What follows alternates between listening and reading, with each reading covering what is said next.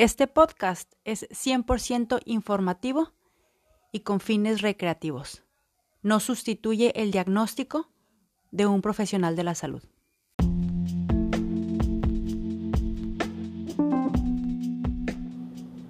Nutrición a mi manera. Nutrición para cuerpo, mente y espíritu. Empezamos. Hello, pin my friend. Oye, si estás escuchando este episodio el 27 de enero, pues si eres nutrióloga o nutriólogo, muchas felicidades, colega. Hoy es nuestro día. Y pues felicidades para mí también. Hace ratito que lo platicaba con mi esposo. Sinceramente sí celebro el, el ser nutrióloga porque no fue fácil, no ha sido fácil, pero ha sido algo muy gratificante para mi vida. Así que bueno, antes de entrar de lleno con el tema, también si estás escuchando este episodio en la semana antes del primero de febrero, todavía estás a tiempo para inscribirte al taller Habito mi cuerpo. Empezamos el, bueno, vamos a abrir el grupito de WhatsApp donde nos vamos a estar comunicando el domingo 31 y la verdad es que estamos bien emocionadas ya de, ya de empezar tenemos aquí a, varias inscritas ya que, pues que también nos comparten que, que están emocionadas y otras así un poquito expectantes y también se siente así como que el nervio o la duda de qué será. Pero la verdad es que pues nosotras estamos muy contentas de, de, empezar, muy ilusionadas de pues de poder ayudar a más personas y sobre todo enfocarnos en esa relación tan tormentosa de repente que tenemos con la comida y con nuestro cuerpo que sobre todo lo que yo he detectado en mi, en mi experiencia pues personal y con y observando a otras a otras mujeres es que el hecho de estar enrollada con issues con tu cuerpo, con la comida, con una mala imagen corporal, como que te distrae de vivir la vida que en realidad pudieras, o sea, como de, te distrae de vivir tu mayor potencial. O sea, estás tan distraída contando macros, obsesionada con el ejercicio, obsesionada con que te ves bien fea o que no te gustas en el espejo, que dejas de vivir ese propósito para el que fuiste creada. Así que pues ya sin, sin tanto choro mareador, si todavía no te has inscrito y te hace ruido este, este taller, la verdad que te invito a que lo tomes, te invito a que te inscribas, a que vivas la experiencia de poder conectar contigo misma y con otras mujeres que también tienen esos mismos feelings que tú. Si te da miedo, pues vence ese miedo, vale mucho la pena. Aparte de que es algo muy enriquecedor. A lo mejor a veces hacer cosas nuevas nos, pues nos puede provocar cierto temor, pero la cosa está en aventarse, aventarse, echarte así como que el clavado y nadar por nuevas aguas.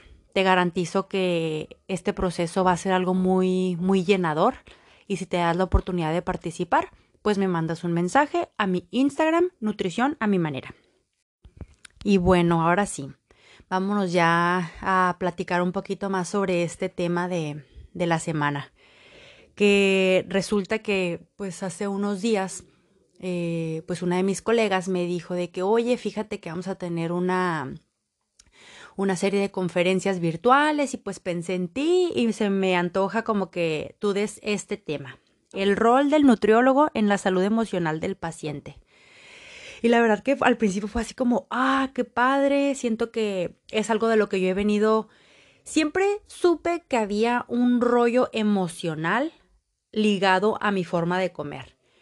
Pero, no sé, o sea, conforme ha ido pasando el tiempo y ya después haber estudiado la licenciatura y todo eso, como que cada vez se fue reafirmando más el sí, o sea, definitivamente hay mucha unión entre lo emocional y la forma de comer de cada, de cada ser humano. Entonces, cuando ella me, me propuso este tema, fue como, uy, uy, sí, qué padre. No te niego que también los nerviositos de, ay, qué vergüenza que voy a decir, lo típico, lo típico que siempre me pasa. No sé si te puedas identificar con esto, pero yo sí tiendo a ser así como que, como que me pongo medio ansiosa y sí tengo emoción, pero también así como que ciertos nervios, pero pues a darle, vamos a darle. Entonces, como me gustó tanto este tema y se me hizo como tan interesante, dije, bueno, pues también se los voy a compartir a mis chicas de acá del podcast porque pues de verdad que sí es algo como que siento yo que va, o sea, que es bien importante tenerlo como en cuenta. Y a lo mejor este episodio va más bien dirigido hacia, hacia mis colegas. A lo mejor si tú me estás escuchando, nutrióloga, y dices, ay, pues es que a lo mejor yo sigo enfocada en el rollo de la nutrición tradicional o sigo centrando mucho mi consulta en el peso, pero también sé que hay algo más ahí. Entonces a lo mejor pues este, este capítulo te puede servir de, pues de un poquito de, como que te abra un poquito el panorama. Y a lo mejor, pues, si no eres nutrióloga, pues a lo mejor también te puede ayudar para que tú descubras en carne propia lo, la importancia, pues, de, de las emociones, de todo, de todo este rollo en, y que interfiere en la forma en la que nos alimentamos muchas veces. Y bueno, ya ves que hace ratito te decía que como que desde siempre tuve como muy consciente el hecho de que las emociones tenían mucho que ver con, con la forma de alimentarnos, con la nutrición en general. Pues resulta que sí, o sea, siempre lo sentí de esa manera, pero al momento de yo estar estudiando en la en la universidad, siento que fue en ese periodo así como de como de ponerlo a un lado. Como que por ese tiempo de mi vida fue como un no, o sea, no tiene nada que ver, tú puedes controlar la comida, tú puedes controlar lo que haces de ejercicio, tú puedes controlar la forma en la que tu cuerpo está y como que dejé de lado un poquito todo este tema de lo, de lo emocional. Y claro que en esa etapa de mi vida yo era muy controladora, muy rígida, muy perfeccionista, muy... Es, sobre todo eso, como muy rígida, siempre muy calculadora, como que todo, como que todo esté en orden, queriendo que todo, así como, o sea, como que por esa parte, por eso me gustó el rollo de la nutrición, porque te enseñan a cuadrar macros y hacer la dieta perfecta, entonces era como, uy, sí, padrísimo. Y la realidad de todo esto es que, al menos en la universidad en la que yo estudié, no te hablan mucho sobre el, el aspecto este de, la, de las emociones. Recuerdo que en los 10 cuatrimestres que cursé la, la universidad, solamente me dieron un cuatrimestre y ni siquiera era materia, o sea, así de a fuercitas, era un taller, un taller como de, era taller de psicología, algo así. Fue algo muy, como muy por encimita. Yo sé que pues a lo mejor pues mi licenciatura es nutrición, no tiene por qué meterse tanto con la psicología y bla bla, pero el hecho de que jamás en la vida hablaran sobre lo emocional, sí siento como que como que hace mucho sesgo al momento tú de ya estar eh, trabajando, o sea, cuando tú ya estás en el área laboral, el hecho de haber dejado de lado todo lo, lo emocional como que sí te, como que sí te bloquea mucho. Y yo recuerdo que en ese taller que nos, que nos dieron, pues a mí me gustaba mucho porque incluso antes de, antes de buscar la carrera de nutrición, cuando yo andaba buscando qué estudiar, como que yo traía en la mente así como, ay, ojalá que encontrara psicología. Entonces, pues por azares de la vida, lo que más se me acomodó en ese momento y me encontré con la, licenciatura en nutrición y fue como, no, o sea, mejor esto. Entonces de ahí me agarré. Entonces, pues como bien saben, o sea, en la licenciatura te enseñan a calcular macros, a hacer las dietas perfectas. O sea, yo recuerdo que hasta clases de gastronomía nos daban. O había una clase también de como administración de servicios o algo así. O sea, te enseñaban a llevar a, a desarrollar, por ejemplo, listas de egresos, ingresos, como si tú fueras a tener tu propio restaurante o algo así. Entonces, todas esas cosas las contemplan y sí está padre, pero pues de psicología y de emociones, solamente ese taller que te comento. Entonces, varios cuatrimestres se están reforzando el hecho de vas a cuadrar tantos macros y los gramos por, eh, por de cada macronutriente y los gramos de, de, carbohidratos y los gramos de proteínas y los gramos de grasa y apréndete muy bien la clasificación de cada uno de los alimentos y cuánto aporte tiene cada uno de ellos. O sea, y haz una o sea, tu cálculo nutricional debes de que hacerlo de tal manera así precisa y que te quede recuerdo que nos daban un rango como de, de error que era del 95 al 105%, porque pues obviamente usábamos fórmulas y todo eso, entonces había como una, no tenías que hacerlo al 100, pero sí era como que un rango muy, muy leve el que te, el que te dejaban pues. Entonces, uno sale de la carrera lista para dar dietas, o sea, para dar la dieta perfecta para el paciente que llegue diciéndote que tiene X padecimiento o que quiere control de peso, tú sales lista para cuadrarle la dieta perfecta a cualquiera que se te, que se te acerque, porque hasta nutrición clínica te dan, o sea, entonces te enseñan también a, a tratar eh, pacientes con diferentes patologías, entonces tú sales lista para cuadrarle sus macros, hacerle la dieta perfecta. Entonces, pues ya llegó el momento en el que ya estás en la consulta, al menos pues en mi, en mi proceso fue de, desde que salí, empecé a, trabajar en la consulta privada. Y, y tú notas como a pesar de que das dietas así perfectas, que cuadras los macros al 100, que te esmeras en buscar un menú súper delicioso, en buscar dietas, digo, recetas, en buscar como todo así como bonito, perfecto, para que le guste al paciente, para que se sienta cómodo, para que no le sufra, porque yo recuerdo que eso es lo que yo hacía, o sea, yo cuidaba mucho el hecho de de darles a mis pacientes alimentos ricos, preguntaba en el historial clínico que sí que les gustaba comer, que no les gustaba, si había intolerancia a ciertos alimentos, para que comieran cosas ricas, pues.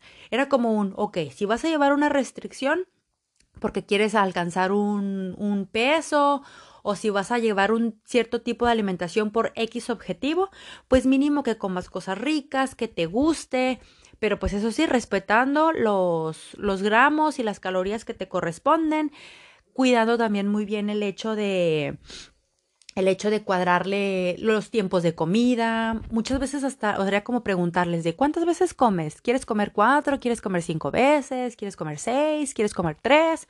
O sea, siempre cuidando mucho, mucho eso, como que para que el paciente se sintiera contento y cómodo y eso lo motivara a hacer la, la dieta, porque al menos cuando yo fui paciente, me chocaba el hecho de que me dijeran, ¿sabes qué? Tienes que comer eh, a las 8 cuando a lo mejor tú te levantas a las 10 o tienes que comer eh, así como que militarmente, eh, no sé, tres comidas y a lo mejor yo estoy acostumbrada a comer cada dos horas o a lo mejor a mí nada más me gusta comer tres veces al día y en esta dieta me están diciendo que coma cinco. Entonces yo cuidaba mucho eso porque era como un, ay, como yo sé lo que es pasar hambre, si lo, como yo sé lo que es hacer una dieta, pues yo quería cuidar a mis pacientes en ese aspecto.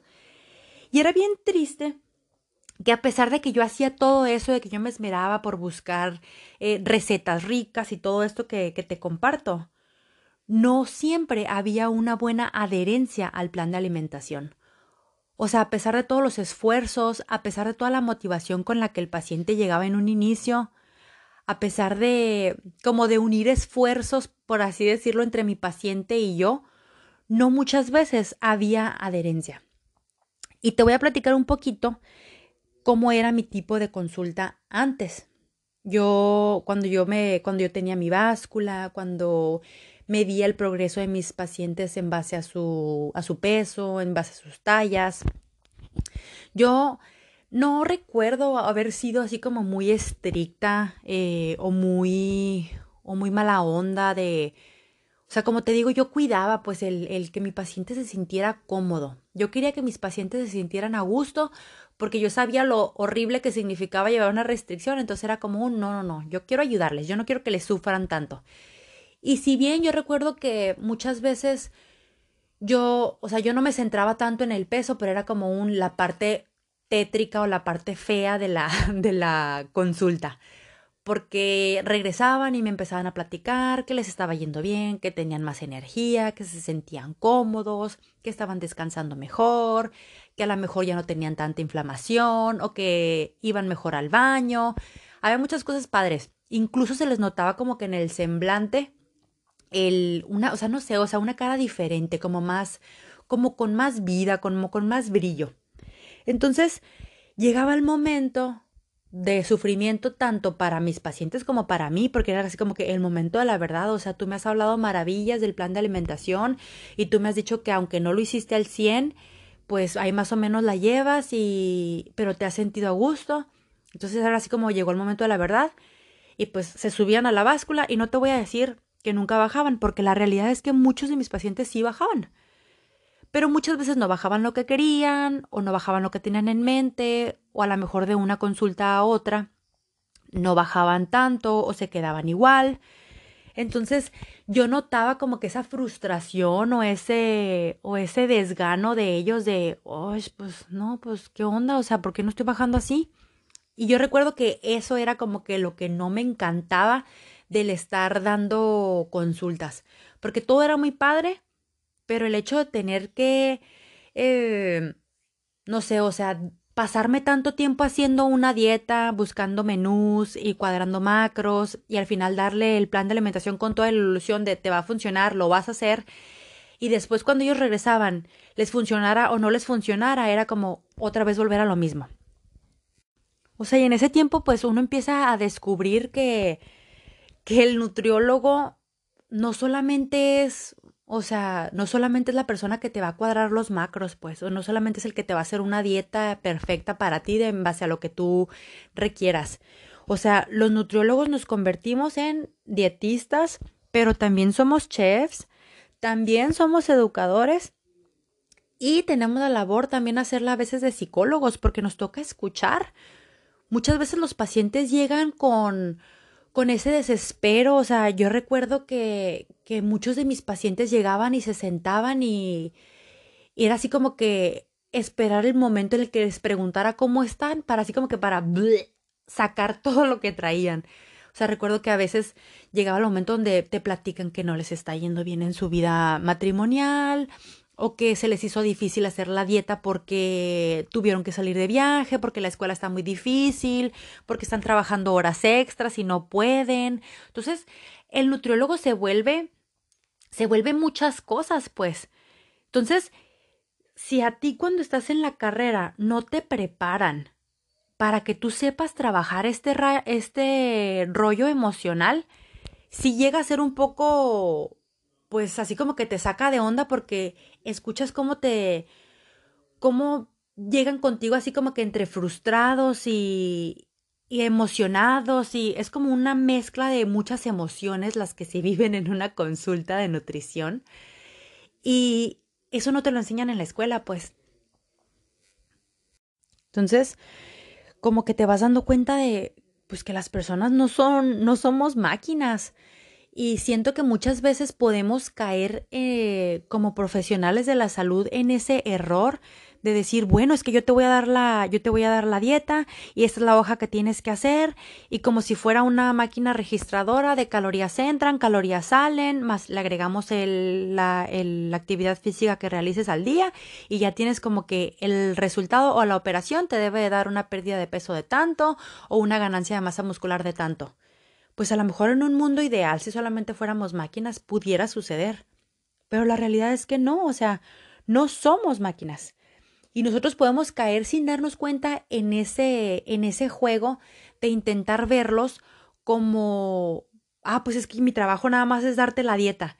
Y a lo mejor si tú, o sea, si tú quieres hacerlo de esa manera, nutriólogo, pues adelante, o sea, está bien, pero en mi caso personal era como un no, o sea, hay algo más, hay algo más que, o sea, yo no puedo dejar de lado las vivencias que mis pacientes tienen, yo no puedo dejar de lado el hecho de que esta persona se sienta deprimida porque no logró bajar el peso que quería o de que esta persona se sienta defraudada con la vida porque a lo mejor en su casa no la apoyan en esta nueva dieta. Entonces, una de las cosas que quedaron así como muy muy claras para mí es que, o sea, nosotros somos seres emocionales y eso afecta muchísimo nuestras elecciones de comida. Y no solamente nuestras elecciones de comida, pero, o sea, te quiero poner el ejemplo de la, la típica película de, no sé, de chick flick, donde la muchacha que la acaban de dejar se sienta en el sofá con un tambo de helado, unas galletas, una, una soda y unas papitas y se pone a ver una película triste mientras llora y come bien a gusto. O sea, te sientes identificada o notas esta, esta, esta parte. Y es porque a lo mejor mientras tu vida ande al 100, mientras tu vida, a lo mejor mientras tengas una estabilidad económica, mientras andes bien en tu trabajo, mientras a lo mejor andes ahí como que dos, tres en tus relaciones personales, pues a lo mejor puedes medio llevar un plan de alimentación, pero cuando de repente entras en momentos de crisis, cuando a lo mejor estás estresada, cuando a lo mejor de repente ya te enfermaste o ya no tienes ganas o tuviste una pérdida. Entonces, todas son esas cosas que no podemos dejar de lado nosotros como nutriólogos porque porque influyen mucho. Porque no solamente, eh, o sea, el hecho de que seamos seres emocionales también tiene que ver con el, con el rollo este de nuestra, nuestra función. O sea, me refiero a que cuando tú estás estresada, tu cuerpo no, no funciona al 100. Segregas la hormona del cortisol y entonces por lo tanto va a ser mucho más difícil que pierdas peso, entonces se vuelve una cadenita o, y una bola enorme de nieve cada vez más y más y más porque estás estresada, porque no bajas de peso, porque no puedes hacer la dieta.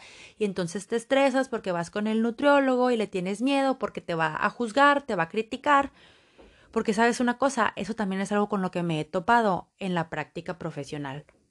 Muchos de los pacientes llegan con mucho miedo.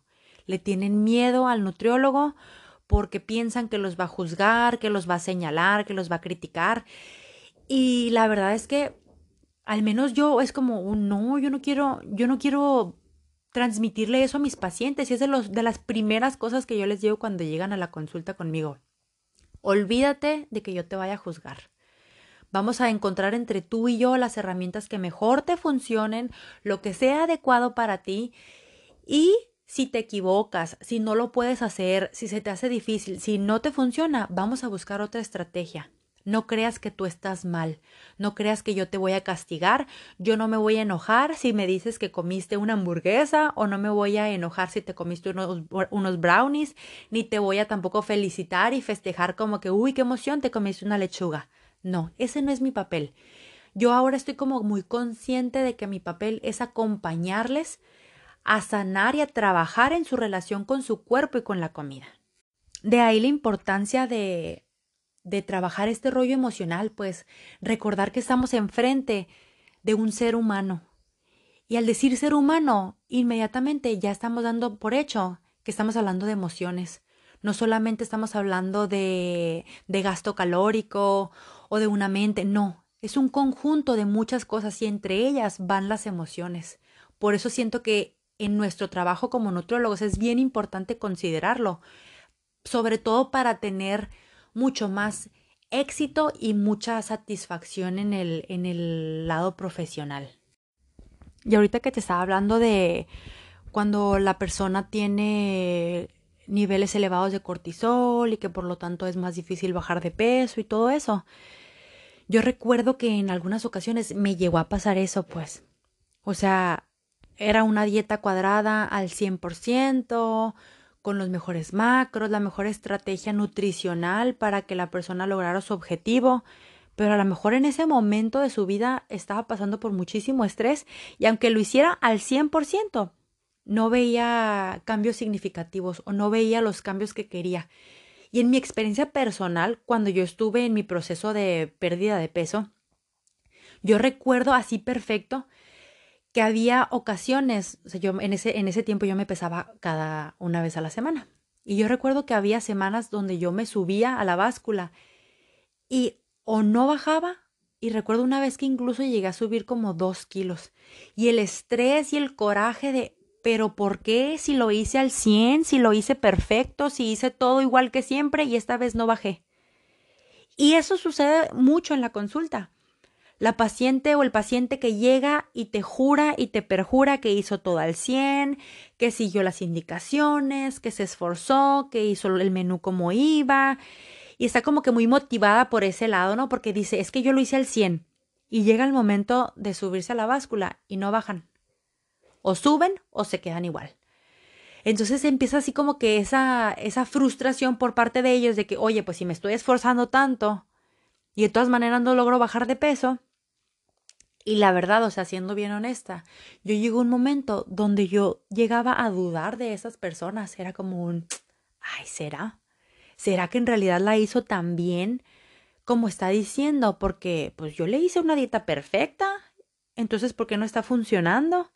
Entonces, siento que cuando empieza como que esa desconexión entre el profesional y el paciente, como que ya se rompe algo que ya hace que no, que no fluya bonito la comunicación, que no fluya bonita la relación que debes de tener con tu paciente. Porque estás tan, así como que tan enfocado en no, no, no, es que algo debes haber hecho mal, es que algo debes haber hecho mal. Y por, o sea, y por su parte a lo mejor el paciente también está pensando lo mismo, no, es que tú hiciste algo mal, es que tú no sirves, es que tú no funcionas. Entonces como que en ese momento se rompe algo. Por eso es que es bien importante todo este rollo de las emociones, o sea, de tener una relación Obviamente no se trata de ser súper compa y de ser bien amigo de tus, de tus pacientes, claro que no, no va por ahí la cosa, pero sí como de que haya una relación cordial, de que tu paciente te pueda tener confianza y que tú como nutrióloga confíes en tu paciente, confíes en lo que él está haciendo, en que es el proceso que ella está llevando, respetar sus tiempos, respetar cómo, cómo quiere llevar su proceso, porque al final de cuentas nuestro papel como profesionales de la salud es acompañarles a lo mejor uno en la cabeza ya va al 100 por hora y dices, no, es que ya deberías de hacerlo así, hacerlo de acá, y hacerlo de esta manera, pero cada persona es diferente. Y ese es nuestro trabajo como nutriólogos, el estar ahí acompañándote, acompañando a cada uno de ustedes a, ah, mira, necesitas más de este lado, ah, mira, necesitas más de aquel otro. Y recuerdo perfecto que varios pacientes, o sea, ya como que en un poquito más de confidencia, eh, confidencialidad, no sé. El punto es que llegaba un momento donde me decían, oye, es que sabes qué, es que yo recuerdo que cuando iba con la nutrióloga tal, eh, como que cuando le llegaba a decir que había comido, no sé, una hamburguesa o unas papitas, me regañaba o se ponía de malas. Entonces en ese momento es como que un, espérate ya, se corta, ya no fluye y ya no está padre la relación. Entonces es lo que siempre les digo a mis pacientes, olvídate que yo te voy a juzgar, olvídate que yo te voy a criticar porque yo no soy la policía de la comida. Yo no te voy a decir si está bien, si está mal lo que estás haciendo, lo que estás comiendo, es tu proceso, yo te voy a acompañar, te voy a dar herramientas y tú sabrás de qué manera utilizarlas. Y entonces, cuando empecé a conocer sobre sobre esto de, de las emociones y ver a mis pacientes como tal, como seres, como seres emocionales, fue, fue algo muy padre porque fue como si muchas piezas empezaran a caer en su lugar, pues fue como si todo empezara a, a ponerse en su lugar. Y en mí se abrió así como que un panorama mucho más amplio, empecé a tener mucha más claridad mental, porque sobre todo, o sea, muchas veces llegué a sentirme un fracaso como nutrióloga. Cuando de repente ya pasando un tiempo el paciente dejaba de bajar o no bajaba tanto como, como era lo que yo tenía en mi mente o como lo que él mismo tuviera en su mente, yo llegaba a sentirme fracasada, porque decía es que qué estoy haciendo mal, a lo mejor no, a lo mejor no estoy cuadrando bien sus macros, a lo mejor le tengo que dar menos calorías, a lo mejor eh, la combinación de macros no es la correcta. Entonces empecé a sentir como que esa, esa desesperación, esa frustración de a lo mejor yo no sirvo como nutrióloga. Entonces cuando empecé a entender todo esto de, de, de las emociones y de cómo interfiere con la con el avance, con el progreso de, de, los, de los pacientes, fue como un, ah, ok. O sea, resulta que no nada más era cuadrarle un menú. Ah, ok, resulta que no nada más era darle los alimentos que le gusten y ponerle horarios. No, o sea, empecé a entender que había mucho más de fondo. Y obviamente para mí como nutrióloga fue como un, ah, ok, no estoy, no, no, no todo está tan perdido. Y también para ellos fue como un, ah, ok, estoy seguro de que esta nutrióloga no me va a juzgar. O sea, como que empecé a ver a mis pacientes como los seres humanos que son, pues. O sea, empezar a, a ver que y entender que va a haber veces, así como en la vida, que las cosas se van a dar al 100 y que todo va a fluir bonito y que en otras ocasiones, como ahorita en este rollo de la pandemia, las cosas a veces no fluyen y no es porque no queramos o porque no pongamos de nuestras de nuestra parte, sino porque a veces la vida no nos da. Entonces eso como que quita ya el peso del estrés de a ti como nutrióloga y de eso ese estrés no se lo transmites a los pacientes. De esa manera puedes buscar tratamientos más accesibles para cada uno. Como te comentaba ahorita, empezar con el acompañamiento desde un ok, ya vi que solamente haciendo esto no está funcionando contigo. Ok, vamos a ver qué, de qué manera te le podemos hacer para que te funcione. Vamos a ver qué más herramientas agregamos para ayudarte en tu proceso.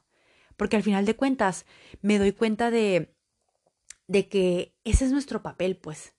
A lo mejor sí salimos con el papelito de sí, licenciada en nutrición, pero es muchísimo, así como te decía hace ratito. Somos dietistas, somos chefs, somos, somos psicólogos y ahora lo que más me, me encanta es que yo puedo decir que soy una persona que acompaña a sus pacientes. los acompaño a, a, encontrar las herramientas que les funcionen a cada uno. Como que mi, mi consulta ahora se, se volvió muchísimo más personalizada porque creo que también eso es algo de lo muy común de lo que dice el nutriólogo. No es que mi consulta es 100% personalizada y llegas a la consulta y es lo mismo, el mismo historial clínico que le haces al paciente, el mismo protocolo de te peso, te mido, primero te mido circunferencia de cintura, luego de cadera y a lo mejor si estamos en nutrición deportiva, bueno, pues te mido también la circunferencia del bíceps o de los hombros. Entonces, se va tu paciente y ya te quedas tú, utilizas la misma fórmula para, cada, para todos y cada uno de ellos, utilizas las mismas recetas, utilizas los mismos macros, entonces al final de cuentas, pues no es tan personalizado, que eso para mí como nutrióloga ha sido un reto, porque con esto que te comentaba en un principio de que tiendo a ser muy perfeccionista, muy controladora, y que de repente ahora entiendo que hay que ser como más flexible y a cada uno es como como hay un dicho que dice a cada enfermo su pastillita. O sea, no le vas a dar a un asmático lo mismo que le estás dando a un diabético. Entonces, es lo que yo estoy ahora tratando de aplicar en mi consulta. Darle a cada uno de mis pacientes lo que cada uno necesita. No te voy a decir que soy experta, hay muchas cosas que no sé, hay muchas cosas que me sacan de mi zona de confort, hay muchas cosas que me que me que son un reto para mí pero es muy gratificante. Pues como bien lo sabes, yo ahora trabajo con el modelo de alimentación intuitiva, eh, salud en todas las tallas, y ha sido, ha sido muy gratificante el poder ayudarles de esta manera, pues. Dejar de verlo solamente como robots que van a subir o bajar de peso y que todo depende específicamente de cada uno de ellos. Uno de los principios de la alimentación intuitiva, creo que es el 7, dice gestiona o transita tus emociones sin usar comida. Entonces, hasta eso lo hasta eso lo explica en este modelo de trabajo que yo he elegido utilizar con mis pacientes y definitivamente es algo muy enriquecedor. Cuando tú empiezas a tratar a tu paciente como como el ser integral que es, siento que es mucho más factible que este paciente encuentre el éxito que está que está buscando porque estás tratando de abordar cada una de las, de las partes que conforman su vida, no solamente la parte física, la parte estética, sino también empiezas a trabajar ciertas cosas en lo emocional que va enriqueciendo muchísimo más el trabajo de nosotros como nutriólogos. Entonces, ahora que estoy con este enfoque, es como, ¡ay, qué padre! Me llena muchísimo. Y si antes me llenaba el saber que estaban bajando de peso, que se veían bien y que estéticamente estaban consiguiendo sus objetivos.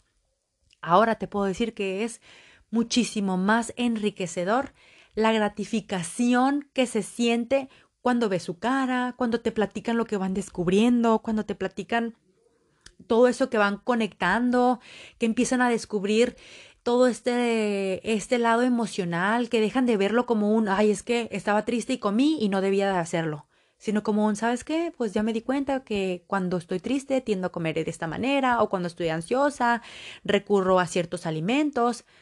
Pero todo eso es, eso es padre, pues, porque todo eso te enriquece muchísimo y los enriquece a ellos como pacientes y, como, y los empodera como personas y a uno como nutriólogo lo enriquece muchísimo porque te da herramientas, aprendes a conocer diferentes personalidades, a trabajar con cada uno de ellos y sobre todo a desarrollar el, el tratamiento adecuado para cada uno de ellos.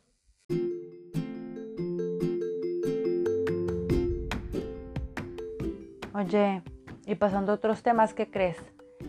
Pues que este episodio ya se acabó. Pero no me quiero despedir sin antes agradecerte el que te hayas quedado hasta este momento. Agradecerte que semana con semana me sigas escuchando Estoy sumamente agradecida porque estés aquí. Gracias por, por permitirme entrar hasta el espacio en el que te encuentras y seguirte acompañando semana con semana. Si tienes alguna duda, algún comentario, si me quieres platicar algo, mándame un mensaje. Me encanta platicar contigo, me encanta saber de ustedes, me encanta saber que lo que les estoy contando les, les sirve de algo. En Instagram me encuentras como Nutrición a mi manera. Y sabes también cómo me puedes ayudar compartiendo este podcast. Si te gustó lo que estás escuchando, si te sientes identificada, me ayudas muchísimo si lo compartes, porque de esa manera podemos llegar a más y más mujeres que también tengan ganas de sanar su relación con su cuerpo y con la comida. Nos escuchamos a la próxima. Bye.